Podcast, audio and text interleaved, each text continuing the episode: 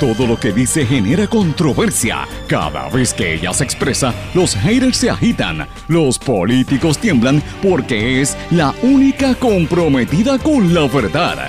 Periodista, bloguera, relacionista licenciada, analista de la noticia, escritora y le dicen la provocadora en las redes sociales. Y ahora comienza en blanco y negro con Sandra Rodríguez Coto.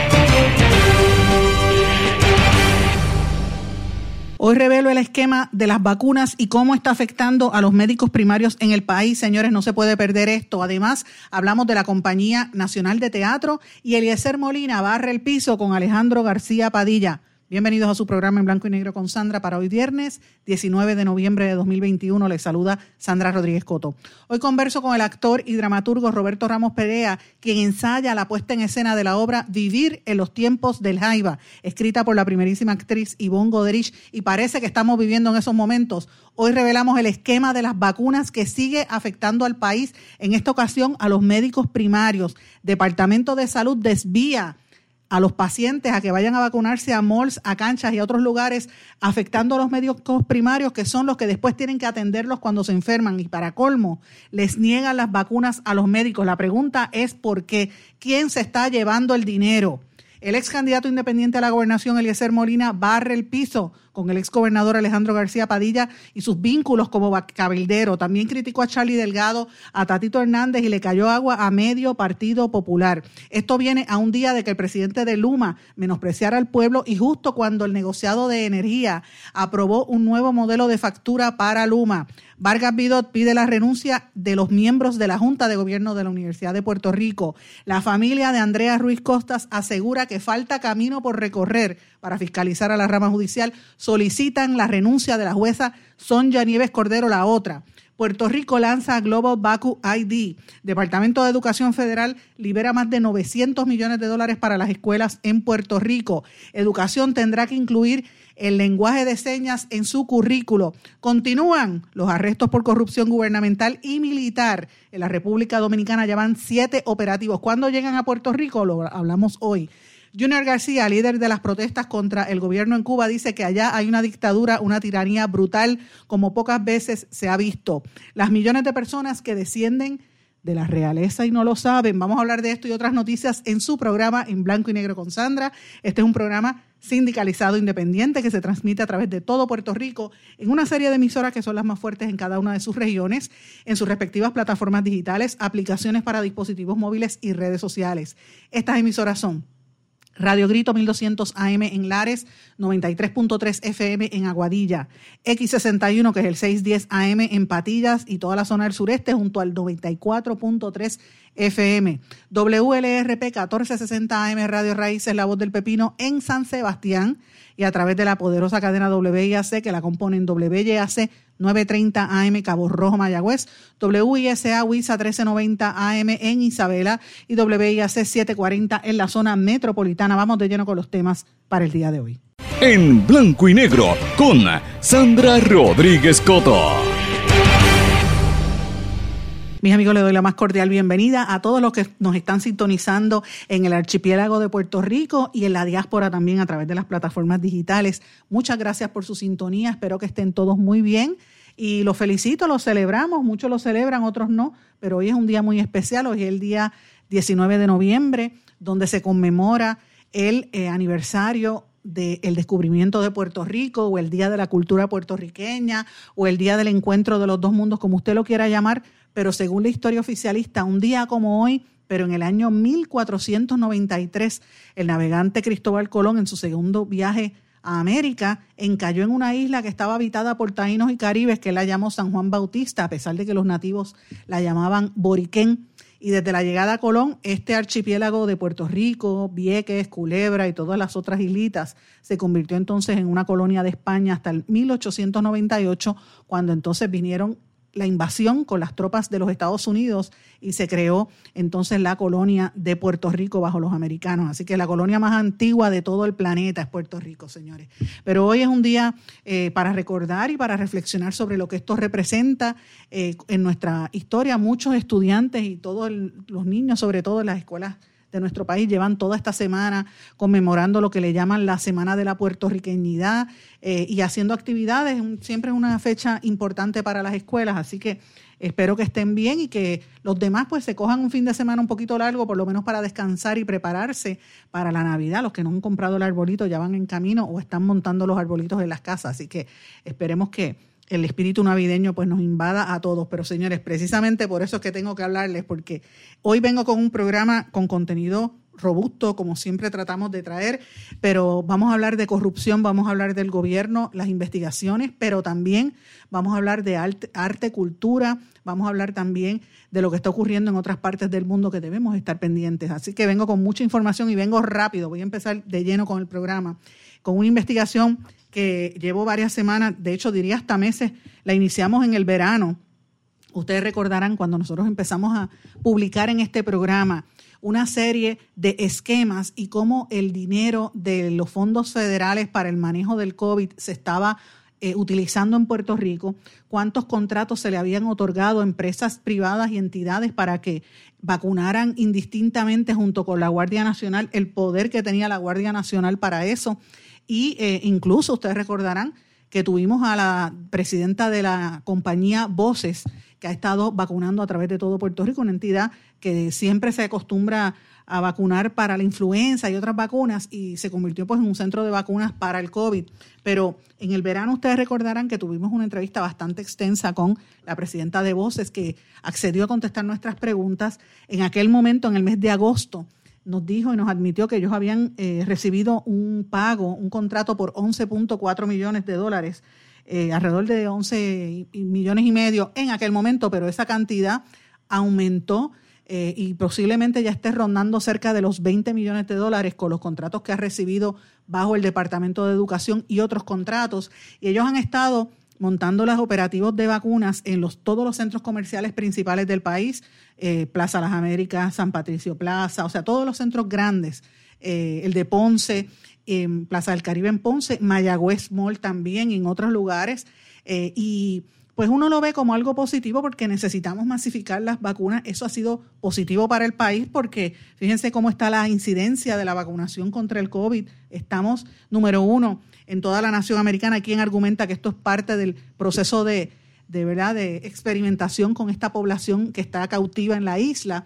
Y los que conocemos la historia, y usted si no la conoce, indague, Recuerde que Puerto Rico siempre ha sido centro y eje de investigaciones. Nos han cogido como conejillos de indias a través de los años a las mujeres en Puerto Rico. Sobre las mujeres en Puerto Rico experimentaron todas las píldoras y métodos anticonceptivos.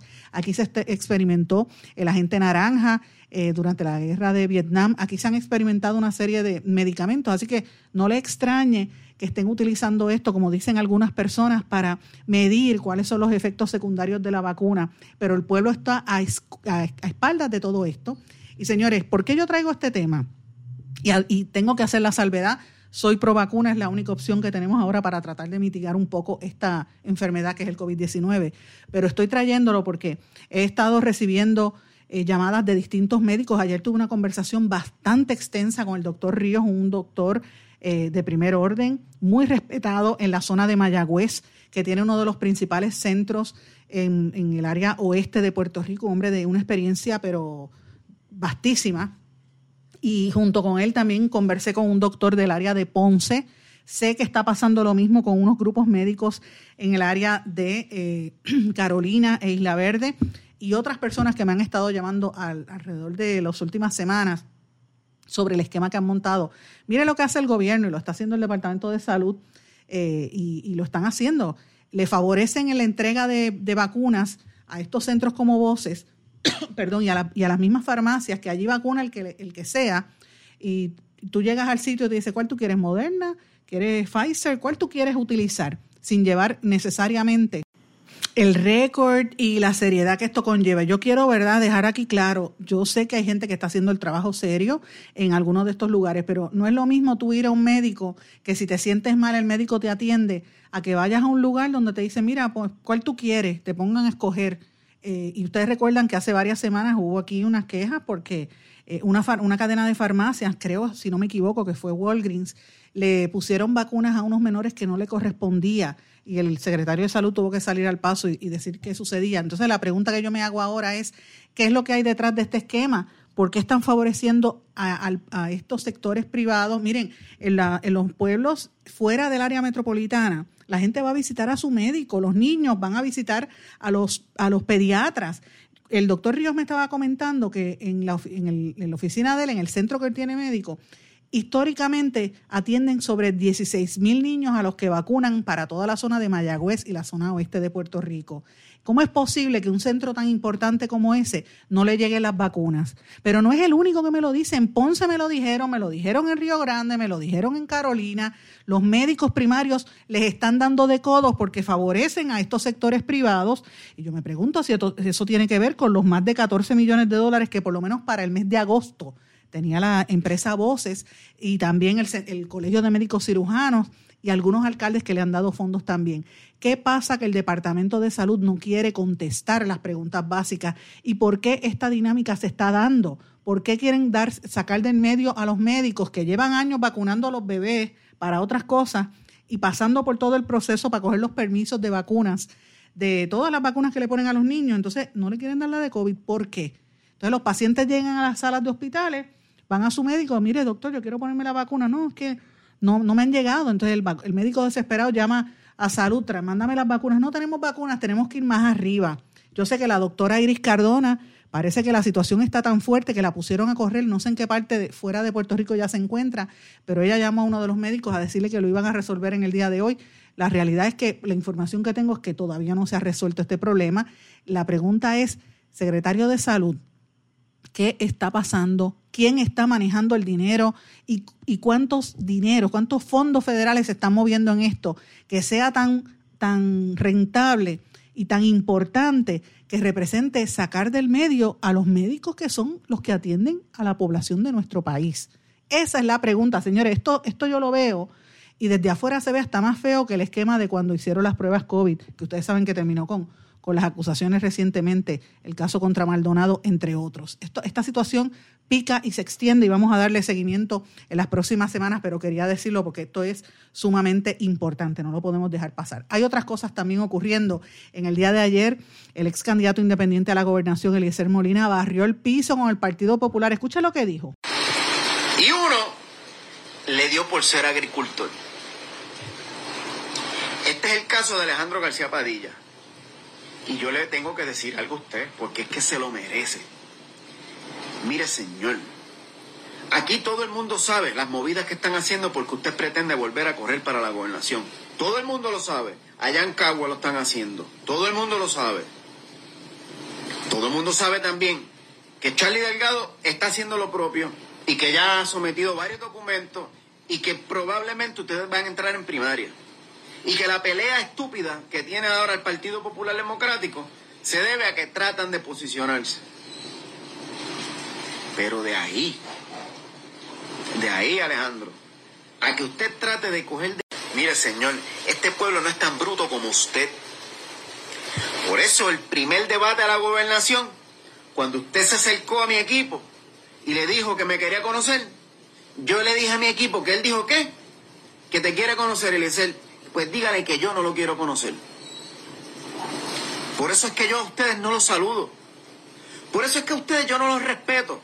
Por eso es que nunca van a ver de mí una diplomacia a quien no lo merece. Yo respeto al pueblo. Honorable, ustedes, honorables. No, señor. Honorables son los maestros que educan este país. Honorables son las personas que trabajan la seguridad de este país.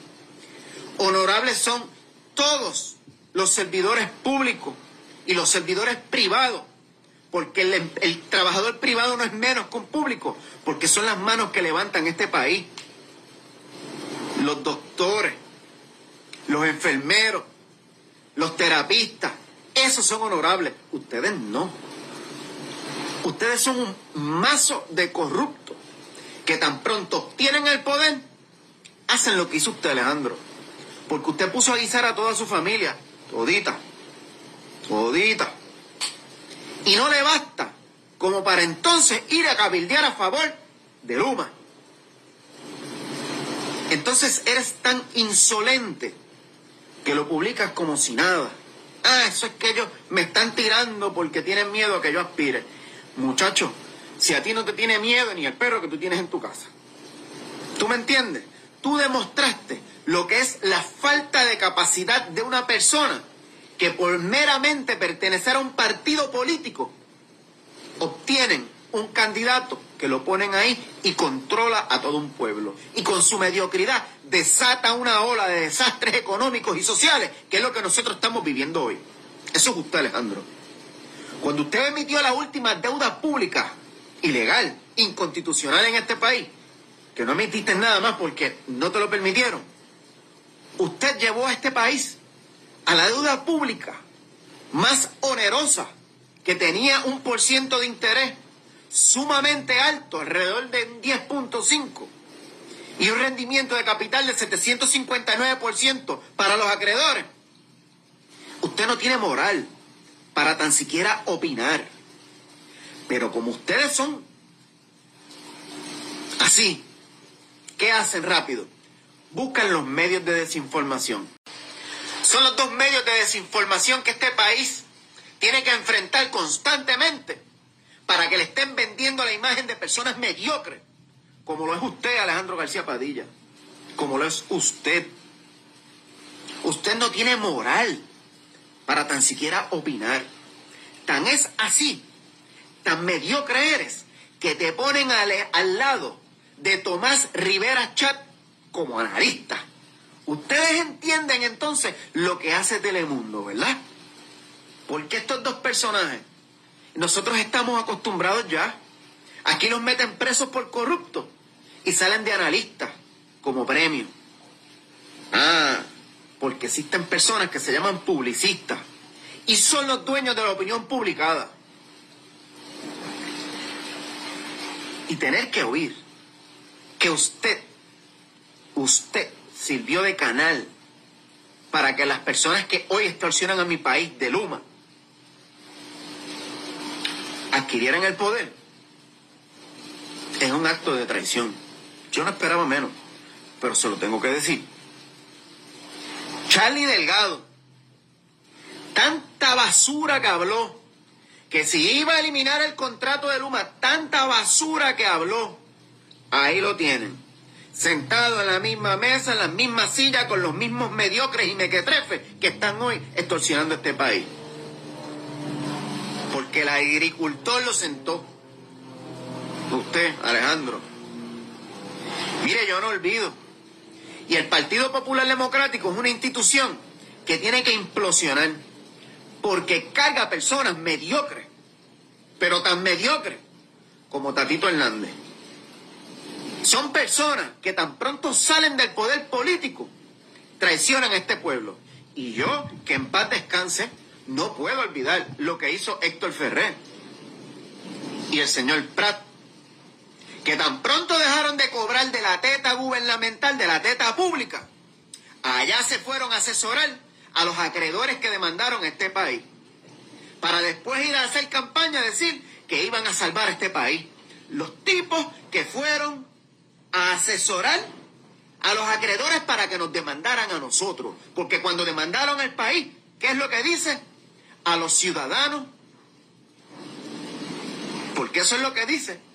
Que se llama el pueblo de Puerto Rico, establecido así desde la ley Fora que en el 1917. Nos pusieron un sello. ¡Van! Así que si ellos nos demandaron a nosotros, fue por culpa de ustedes. ¿Y qué tú hiciste? Lo mismo. ¿Por qué yo lo sé? ¿Quién extendió el contrato de Metropista? Usted. ¿Quién, ¿Quién hizo lo del aeropuerto y lo extendió? Usted, Alejandro. ¿Y por qué lo hizo? Porque los acreedores, empezando por Oaktree, que eran los dueños de esos bonos, de esa deuda pública, inventaron estas corporaciones para adquirir los entes de servicio. Y usted fue parte, usted fue parte de esa triste década neoliberal que nosotros tuvimos, donde entregaron los servicios de este país a los bonistas a través de unas corporaciones, como lo es Luma hoy, como lo es Luma hoy. Porque Luma no es más que la criatura de Autry y de, Bro y de Brookfield, tanto en Canadá como en Houston, como en Texas. Y creen que nosotros somos tan estúpidos que vienen con una corporación de esa a decir, mira, estos son los grandes administradores, corruptos es lo que son. Y para colmo, ahora tenemos un pen... que sabe hablar nuestro idioma, que lo que habla es un idioma extranjero, diciéndole al país cómo ese puede ganar 1.1 millones con dinero público. Y que quien lo critique eso es un tema de beber cerveza. ¿Ve? Y usted quiere volver. Y usted quiere volver. Tírese que está llanito. Tírese que está llanito. Y al Partido Popular Democrático, se los estoy diciendo, ustedes tienen que implosionar. Yo no voy a ser mezquino. Hay gente buena en todos los partidos. En todos los partidos hay gente buena. Pero esa propia gente que es buena, ustedes mismos los destruyen porque no se dejan comprar. ¿Y quién termina prevaleciendo? Ustedes los corruptos. Porque Alejandro, ya usted no puede decir lo mismo. No lo puede hacer ni lo puede decir. Pues entonces, ¿qué van a hacer? Van a continuar. Mira, si ustedes fuesen inteligentes, sabiendo que van a tener una persona como Jennifer González que no va a correr más para la comisaría residente, mínimo, políticamente, esto es un consejo que yo no tengo que darle. Ustedes tienen que tener su candidato metido en Washington, pendiente a todos los desembolsos de dinero que iban a ver y decirle, mira gente, estamos consiguiendo esto. Porque como no hay comisionado residente, porque Jennifer González no solicita nada, eso sale por desembolso. Ustedes lo saben. ¿Ves? Pero ni para eso sirven. Así que hora de que salgan del medio y que le digan al pueblo, mira, nuestro vehículo, para ustedes, tuvo una función esa función terminó. Porque lo que hoy día lo dirige no sirve. No funciona. Se dejan comprar. ¿Ves? Alejandro, usted le destruyó el retiro en este país medio mundo. Alejandro, usted causó problemas sin saberlo, hasta en mi propia familia. Allá para el 2013, cuando yo le dije a mi familia en la mesa donde cenaba que este país iba a quebrar en el 2017 y no iba a poder pagar su deuda. Mi familia me pelearon, me decían que yo lo veía todo político. No es que lo veía todo político, es que las personas que se educan, las personas que en estos temas simplemente indagan y no se dejan manipular, aprenden, hermano. Y ustedes tenían un problema tan fácil de solucionar, hicieron lo contrario. Y nos quebraron. Usted no puede decir que le entregaron un país quebrado. Claro que habían problemas financieros. Pero usted en vez de buscar los, políticos corruptos y meterlos tras las rejas, ¿qué hizo? Yo no voy a mirar para atrás hiciste lo mismo. Hiciste lo mismo. Entonces, cero auditoría, ajustaste a los pensionados, los destruiste y luego, ah, la deuda no se puede pagar. Imbécil. ¿Cuántas veces se estaba diciendo que la deuda pública de este país no se podía pagar? Que cuando el Producto Nacional Bruto, en este caso, es equivalente al endeudamiento público, un país tiene que ir al impago. Y ustedes duplicaron ese valor, Alejandro. Lo duplicaron. Usted no tiene moral para decir eso. Estaba agitado Eliezer Molina y le tiró con todo el Partido Popular y le tiró también a los medios de comunicación precisamente porque se, alían a estos sectores de poder para mantener al pueblo ignorante, para mantener al, pueblo tonto, porque es la manera donde mejor se manipula y ellos pueden llegar a sus intereses principales. Es lo que dice esta política, me parece que ya es mexicana, cuando dice lo siguiente. Educarte ni ilustrarte, porque al mantenerte en la ignorancia es más fácil manipularte. Imagínate un montón de gente que está todo el día cuestionando.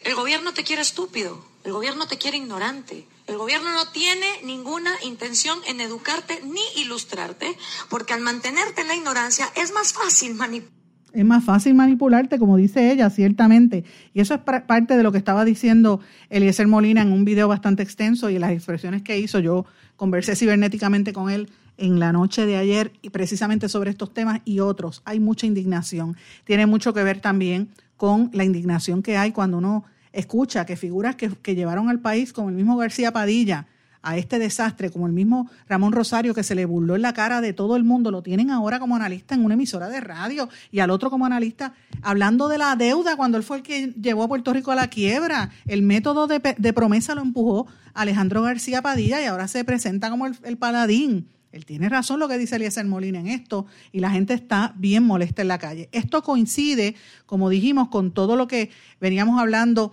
de, lo que acaba de hacer Luma, el negociado de energía, eh, acaba de aprobar un nuevo modelo para la factura de Luma eh, y el, ya usted sabe que vienen unos aumentos en el, en el sistema eléctrico en Puerto Rico. Así que todas estas cosas tienen una que ver con otra y, el pueblo de Puerto Rico tiene que tener los ojos muy abiertos, también tiene que estar pendiente a quién está tratando de tomarle el pelo. Eh, sobre todo en los medios corporativos y en ciertos medios de comunicación cuando estos políticos se meten y hacen el, le hacen el juego al, pueblo de Puerto Rico. Yo creo que el pueblo se merece algo más. Y las nuevas generaciones, por eso es que eh, los ven como una amenaza y por eso es que critican tanto a los estudiantes de la Universidad de Puerto Rico, porque están despiertos y saben lo que está ocurriendo y por eso ellos reclaman que le atiendan bien la universidad. Y hablando de la universidad, antes de irme a la pausa, el senador independiente José Vargas Vidot pidió la renuncia de los miembros de la Junta de Gobierno de la universidad en medio de los cuestionamientos por las faltas a la reunión del Middle State Commission on Higher Education, como mencioné en el día de ayer, que el vicepresidente faltó en medio de una negociación tan importante para irse a, un juego de baloncesto y usted sabe todo lo que está ocurriendo en la universidad. Ah, pero claro, hay que tirar y criticar a los estudiantes, pero a los que están manejando el dinero no los quieren tocar ni con una vara larga. Me parece que es importante estas expresiones que hizo el senador Vargas Vidot. Tengo que irme a una pausa. Cuando regresemos vamos a hablar de cultura y de otros asuntos importantes. No se retiren. El análisis y la controversia continúa en breve, en blanco y negro, con Sandra Rodríguez Coto.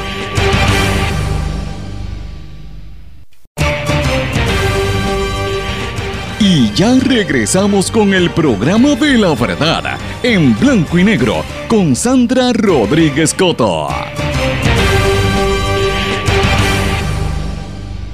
Regresamos en blanco y negro con Sandra. Bueno, mis amigos, eh, la familia de Andrea Ruiz Costa está diciendo que todavía falta mucho camino por recorrer para fiscalizar a la rama judicial y están exigiendo la renuncia de la jueza Sonja Nieves Cordero, que junto a la jueza Ingrid Alvarado fueron las que mandaron prácticamente a matar a Andrea Ruiz Costas cuando no le concedieron una orden de protección. Y encima de eso usted tiene a la Administración de Tribunales y, al, Tribunal Supremo protegiéndose para no revelar unos audios que la misma familia quiere que, que el pueblo los escuche, para que el pueblo sepa cómo se manejan las cosas en el tribunal. Pero aquí han querido proteger a las juezas. Ayer Ingrid Alvarado renunció y ahora eh, Sonja Nieves no, no da cara. Ingrid Alvarado es la cuñada de José Luis Dalmau. Señores, también trascendió en términos de noticias, Puerto Rico lanzó el Global Vacu ID para los vacunados contra el COVID-19. Me parece que esto es interesante y va a estar eh, compaginado, ¿verdad?, con, con los sistemas en los Estados Unidos, así que si usted viaja va a tener eso. Departamento de Educación Federal liberó más de 900 millones de dólares para las escuelas en Puerto Rico, aprobando así el plan que presentó el departamento, eh, y esto pues coincide con el nombramiento eh, oficial, no como interino, del secretario Eliezer Ramos Párez.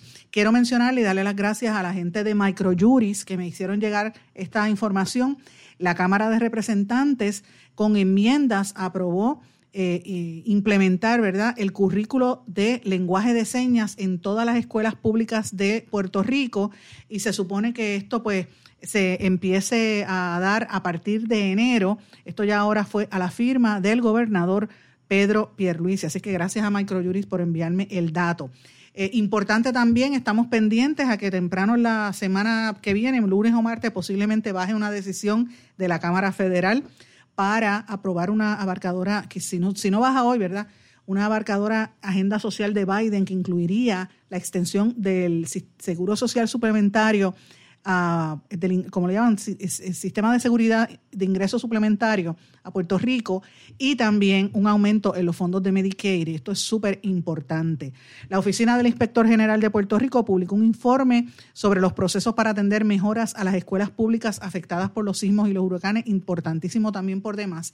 Y quería mencionarles dos cosas que tienen que ver sobre cultura en Puerto Rico. La primera, Don Arcadio Díaz Quiñones y Efraín Barrada fueron electos a la Academia Puertorriqueña de la Lengua Española eh, y esto se dio a conocer ayer. Entre otros miembros de esa academia está, han estado ¿verdad? escritores como Ana Lidia Vega, como Rosario Ferré, como Emilio Díaz Balcárcel y como el querido amigo Luis Rafael Sánchez. Así que esto me alegra muchísimo, eh, particularmente, los conozco a ambos, pero particularmente a don Arcadio, que, con quien me unen unos años de, de amistad, pues me alegró mucho ver esta información. Pero quiero hablarles de otra cosa. Eh, yo no voy a hablar de Bad Bunny, que demandó el que, al, fabricante de la cerveza, miren, que, hay una gente, una cerveza en Florida que está utilizando la imagen de Bad Bunny sin permiso. Esa no es la noticia que yo quiero hablar. Usted, usted lo puede ver en cualquier otra parte. Yo le voy a hablar de algo súper importante. Voy a hablar de, la obra de teatro Vivir en los tiempos del Jaiba, que se va a estar presentando en el Centro de Bellas Artes en, ahora en el mes de diciembre. Eh, y esta es una de las obras que hace la Compañía Nacional de Teatro de Puerto Rico. Se va a estar presentando los días 3, 4, 5, 10, 11 y 12 en Bellas Artes, completamente gratis, señores, una obra completamente gratis. Y tuve el honor y el privilegio de asistir a uno de los ensayos hace unas noches y quiero compartir con ustedes parte de lo que me dijo mi hermano querido, que aprecio tanto, el primerísimo actor y dramaturgo puertorriqueño Roberto Ramos Perea. ¿Cómo llega el tema? Eh, bueno, el, tema llega por una necesidad de mm. expresar que el mundo de la vida en los condominios es un microcosmo de la vida del país. El país es una asamblea permanente donde hay continuos choques de cosas, ¿no? Pues lo mismo pasa en las asambleas de condóminos. Todo el mundo protesta, todo el mundo se molesta cuando le suben la cuota de mantenimiento, todo el mundo protesta las derramas, pero siempre hay una junta no digo yo que todas las juntas sean así, pero siempre hay una junta que le interesa echar hacia adelante sus propios intereses. por con el poder. Que se quedan con el poder, encuentran ese espacio para dominar y para corromperse y para recibir dinero de contratistas y para usar a su capricho los dineros acumulados. Para arreglar el apartamento, para arreglar el apartamento, todo eso. Y entonces a Ivonne se le ocurre esta obra eh, como una especie de protesta eh, verdaderamente enérgica, aun cuando tiene un tono de comedia divertidísimo, ¿no? Eh, pero es una protesta contra todas esas leyes arbitrarias que, que controlan la vida de, de, la gente que vive en condominios. En Puerto Rico, por lo menos en la capital, casi el 80% de la gente vive en condominios.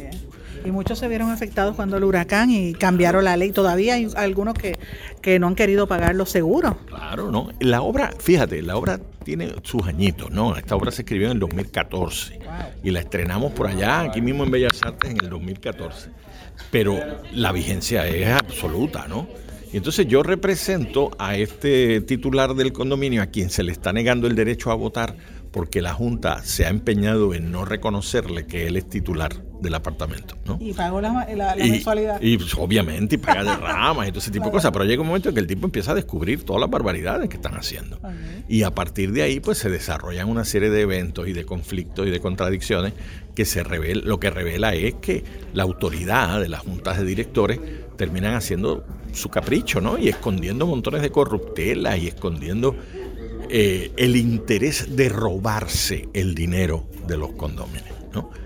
Y vuelvo y te digo, es el ejemplo de lo que está pasando en el país. Y estas son, me dijiste que son 16 actores en escena. la Compañía Nacional de Teatro del Instituto Alejandro Tapia Rivera. Tenemos 16 actores en esta asamblea. y es, tiene momentos muy divertidos, tiene momentos muy serios. O sea, es lo que yo llamo una comedia seria, ¿no? Una comedia seria. Bien pensada. Bien pensada. Ivonne Godrich ha hecho un trabajo de dramaturgia excelente. Ella fue mi estudiante de dramaturgia y ella trabajó esta comedia bajo mi, tutela, podemos decirlo así, ¿no? Pero eh, tiene una imaginación y un, poder de, de, ¿cómo te digo?, de poder confligir personajes de diferentes visiones y puntos de vista con una realidad puertorriqueña bien inmediata y bien contemporánea. Esto, y esto sube escena la semana que viene. Esto sube escena el 3 de diciembre. El 3, todavía tenemos tiempo. Sí, tenemos tiempo. El 3 de, va a estar en seis funciones del 3 de diciembre al 12 de diciembre con funciones viernes y sábado a las 8 y 30 y los domingos a las 4 y media. Y lo mejor de todo, Sandrita, es que es gratis. Eso te iba a preguntar. O sea, tú, yo no sé cómo tú puedes hacerlo en la realidad puertorriqueña y sigues luchando y haciendo teatro. y... Sí, es que para mí la cultura es un derecho de las gentes, es un derecho de los pueblos, no es un privilegio del que tenga chavo para pagarla. para nosotros es una verdadera satisfacción que don Juan y doña Juana puedan venir a Bellas Artes sin tener que pagar 40 pesos para ver algo que después a lo mejor salen decepcionados. Vienen a ver la Compañía Nacional de Teatro. ¿Y cuál es la misión principal? Hacer dramaturgia puertorriqueña, montar no solamente los clásicos, porque tenemos La Cuarterona, tenemos Ave sin rumbo, la vida de Silvia Resach. Que no la vine a ver y lo anuncié muchísimo y no fui, yo sé, me, busqué problemas. Clásico, te buscaste problemas conmigo. y con mi papá también. y con tu papá también. Eh, hicimos un trabajo con Ave sin rumbo, pero precioso, que Sharon Riley estaba pero súper contenta con lo que habíamos hecho. Estamos esperando volver a montarla. Sí, ahora que viene el centenario de Silvia, pues lo tenemos en agenda. Entonces, entonces ahora viene pues esta producción de Ivonne Goderich, que es teatro puertorriqueño contemporáneo, y por ahí para abajo tenemos una serie de proyectos, tenemos, estamos trabajando una obra sobre la vida de Valdoriotti de Castro. Ah, eh, que Valdoriotti de Castro pues uno de nuestros grandes próceres que ha sido ninguneado por la política partidista, pero que Valdoriotti es muchísimo más importante de lo que nosotros podemos pensar. Eh, tenemos varias propuestas escénicas para poner en repertorio una adaptación que yo tengo de La Dama de las Camelias, que es muy bonita, ¿no? Y eso lo queremos llevar por la isla porque mucha gente ha oído hablar de la Dama de las Camelias, pero nadie sabe cuál es realmente la historia de la Dama de las Camelias. Y tenemos varios trabajos que queremos hacer y vamos, vamos a participar con el Instituto de Cultura en una semana de, celebraciones de la obra de Francisco Arribí, que se va a llamar eh, Arribí en el Arribí y vamos a montar una obra de él un poco desconocida, pero que es fundamental en su dramaturgia, que se llama Caso del Muerto en Vida.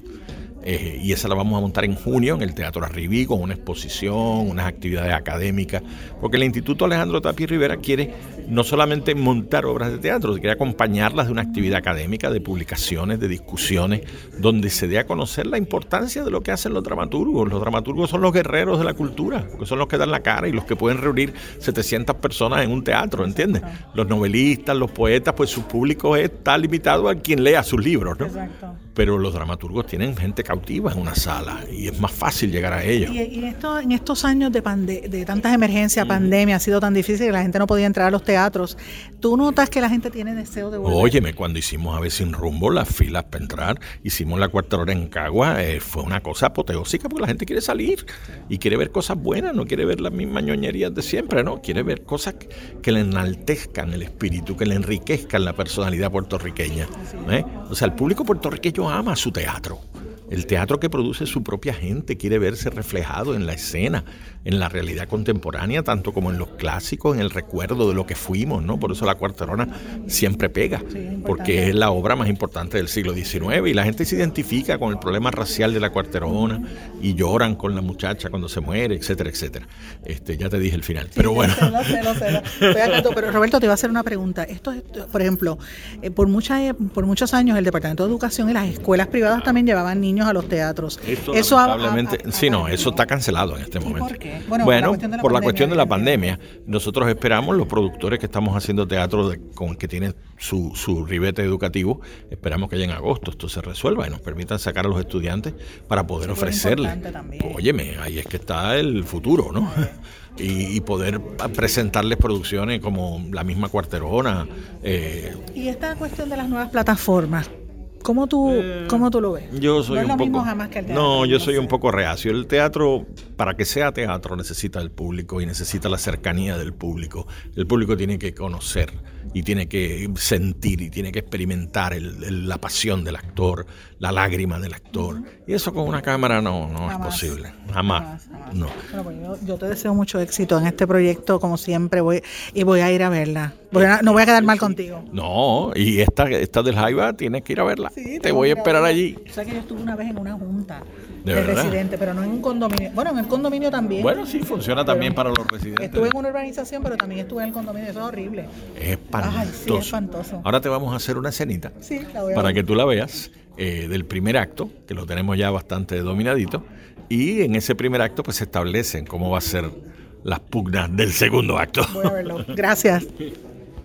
No se puede perder esa obra, señores, con un elenco estelar maravilloso que eh, van a estar actuando gratuitamente para el país, como hace la Compañía Nacional de Teatro. Esté pendiente porque pienso hacer una reseña, eh, espero publicar este fin de semana, así que esté pendiente a los medios que la voy a, estar dando a conocer y me parece importante que respaldemos el teatro puertorriqueño y más que nada cuando son obras de excelente calidad que se están dando y gratis. Pero usted sabe que tiene que llegar, llame al Centro de Bellas Artes o llame a la Compañía Nacional de Teatro para que usted pueda separar su boleto y llegar allí eh, y pueda pues asistir a esta actividad. Como le dije, va a estar en escena los días 3, 4, 5, 10, 11 y 12 de diciembre. Voy a una pausa, regresamos enseguida. No se retiren, el análisis y la controversia continúa en breve, en blanco y negro, con Sandra Rodríguez Coto. En mi pueblo se chinchorrea bien duro. Aquí me cubre mi plan médico y en tu pueblo también. En mi pueblo es donde tenemos las mejores vistas. Aquí cubre mi plan médico y en el tuyo también. En mi pueblo se goza de verdad.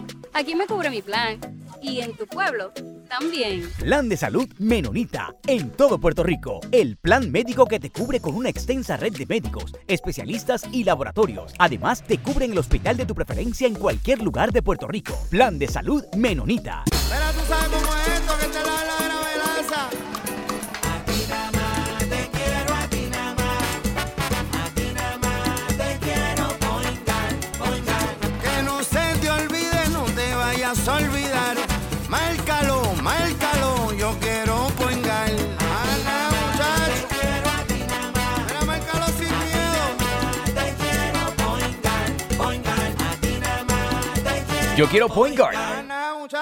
Quites el dolor de cabeza con sus obligaciones de contabilidad con los servicios que presta Villalba y Villalba Company. Directo, personal y con sensibilidad humana. Lo que se busque un verdadero asesor de contabilidad para todo tipo de servicio de contabilidad, pago de IBU, pago de nómina, informes trimestrales y anuales y otros. Ofrecen servicio directo personalizado. Villalba y Villalba Company. Para orientaciones, su teléfono el 939-336-5774. 939 336 5774 Y ya regresamos con el programa de la verdad en blanco y negro con Sandra Rodríguez Coto. Regresamos en blanco y negro con Sandra. Bueno, señores, millones de personas que descienden de la realeza no lo saben. ¿Usted se imagina que usted sea hijo de un conde o hijo de un príncipe?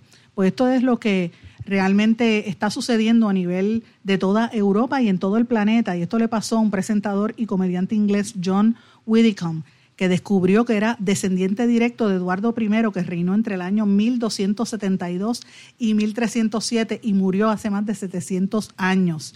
Y esto es una serie de televisión que está haciendo la cadena BBC de Londres, que dice, Who do you think, who do you, think you are? ¿Quién crees que eres? Eh, y el actor Danny Dreyer descubrió que estaba relacionado con Eduardo III. Alex Armstrong, que también es actor y comediante, se sorprendió al darse cuenta que era descendiente de, William the Conqueror, Guillermo el Conquistador, y el deportista Matthew Pinsett dijo que era pariente de, Eduardo I. Entonces uno dice, ¿pero qué está pasando? Y los genes eh, de los reyes están generando ahora una aristocracia de, de celebridades o son simples coincidencias notables e inusuales o es, que están buscando una aguja en un pajar. Pues miren, los expertos en genealogía dicen que esto es un fenómeno que representa que si miramos hacia atrás en el tiempo, un número sorprendentemente alto de personas encontrará que tuvo algún antepasado real. ¿Puedes probarlo? Pues mira, no es tan, no es tan poco frecuente en los países europeos, ¿verdad? Acá en el Caribe, que tenemos tanta influencia de los indígenas y de los eh, esclavizados, ¿verdad? Los, los, esclavos africanos, pues obviamente es más difícil tú identificar si el, si el esclavo que vino era descendiente de un rey allá en África, ¿verdad? Uno no lo sabe, pero tampoco sabe si tienen algún tipo de vínculo con algún rey español. Uno nunca sabe, pero por lo menos en Europa eso es lo que se está viendo eh, y es una, es una tendencia bastante grande. Millones de los, por, lo menos en Inglaterra, millones de personas están relacionadas con Ricardo III, Richard III, uno de los principales eh, reyes de, de Inglaterra, ¿verdad? Reinó entre el 1483 y el 1485 y dice que tuvo bastantes amantes y que quizás por eso que sus genes están regados por diferentes partes de Gran Bretaña. Yo me pregunto, eh, ¿qué, pensará uno, verdad? Aquí en Puerto Rico, en América Latina, en el Caribe, mire, hace unos meses a mí me dio con buscar en el buscar el, pasado, ¿verdad? Y publiqué en mis redes sociales una fotografía de mi abuelo y de, sus de mis bisabuelos. Y tengo un amigo eh, de, de Rock Solid Technologies, Ángel, el presidente, que vio ese post y fue y buscó en el archivo y buscó uno con los datos, me preguntó quiénes, los apellidos de tus abuelos y buscó en el censo de Puerto Rico y buscó un montón de datos e identificó el certificado de matrimonio de mis bisabuelos paternos, que eran primos hermanos en, el, en el área de Arecibo, los Rodríguez y los Vega. Identificó también el, eh, ¿cómo se llama? Los primeros hijos de los hermanos de mi abuelo, mi, abuelo paterno, que se llamaba Primo Feliciano, le decía, mi abuela le decía Maro porque eran letras de amor. Y nosotros le decíamos abuelo Maro, pero él se llamaba Primo Feliciano, eh, porque sus papás eran primos, miren cómo era antes, ¿verdad? Y, y ellos venían descendientes directos de españoles. Y mire qué cosa más increíble. Mi bisabuelo había tenido cáncer, mi abuelo murió de cáncer y mi papá tiene cáncer, así que yo me tengo que cuidar porque parece que eso viene en esa misma línea. Y a veces es bueno uno mirar ese trasfondo, ¿verdad?, histórico de los genes y del ADN y todo esto, pues para uno poder in- in- interesarse. Entonces a mí me dio con buscar en, en internet, en ancestry.com, por el otro lado, por el lado paterno y el lado materno, pero en el lado la- de mi abuela, que era de Río Grande, mi abuelo era de Arecibo, un hombre blanco, de ojos claros, ojos amarillos, eso, altísimo, que fue policía.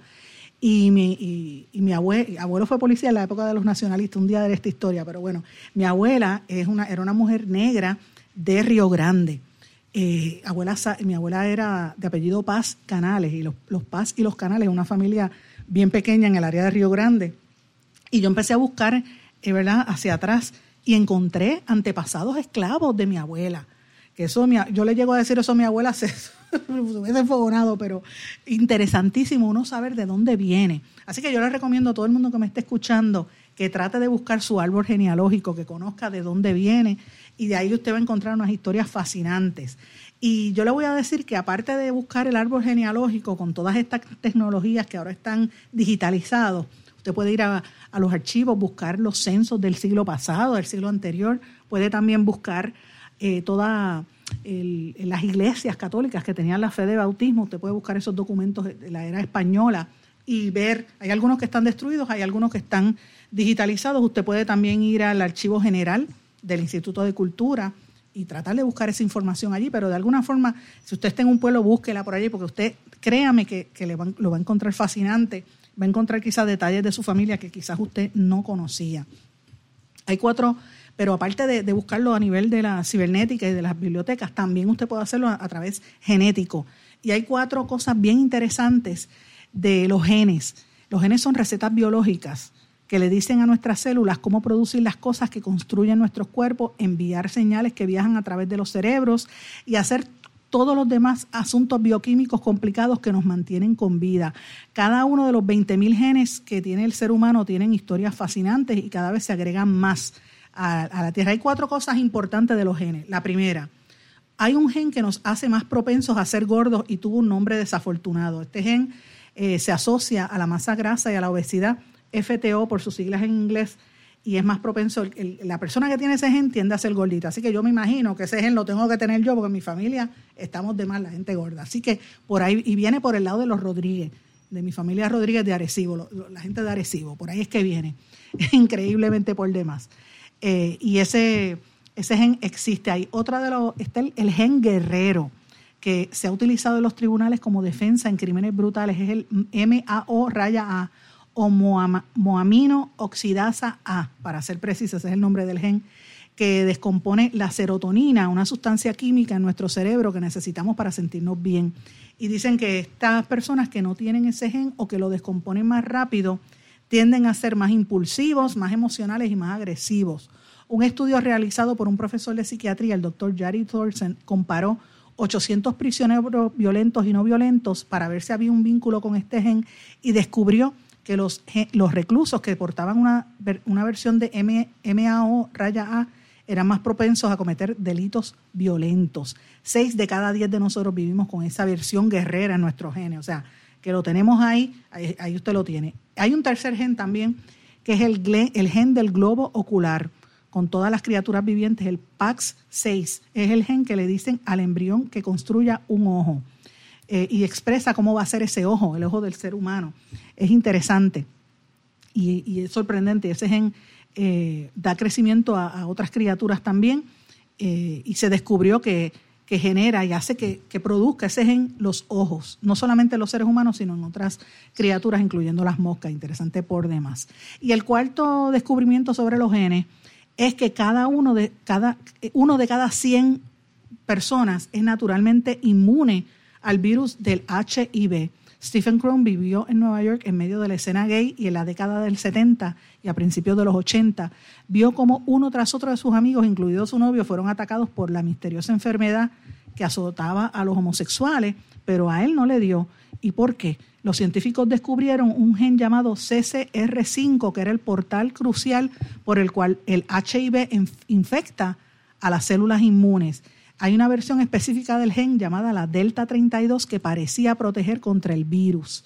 El doctor Stephen O'Brien descubrió que las personas que tenían dos copias de CCR5 Delta 32 nunca se encontraban entre personas infectadas del HIV, lo que describe como una estadística notable. O sea que si tú tienes ese, ese gen y las mutaciones, pues no te va a dar el SIDA. Interesante por demás, hasta una de cada cinco personas con ascendencia europea tiene una única copia de la versión protectora del CCR5 uno de cada 100 tiene dos, lo que le brinda una protección completa contra el HIV. Verifique si usted tiene ese en su cuerpo, así que interesante por demás. Señores, termino el programa de hoy con un hallazgo espectacular a la gente que le gusta la historia. Es un hallazgo arqueológico en el desierto de Egipto.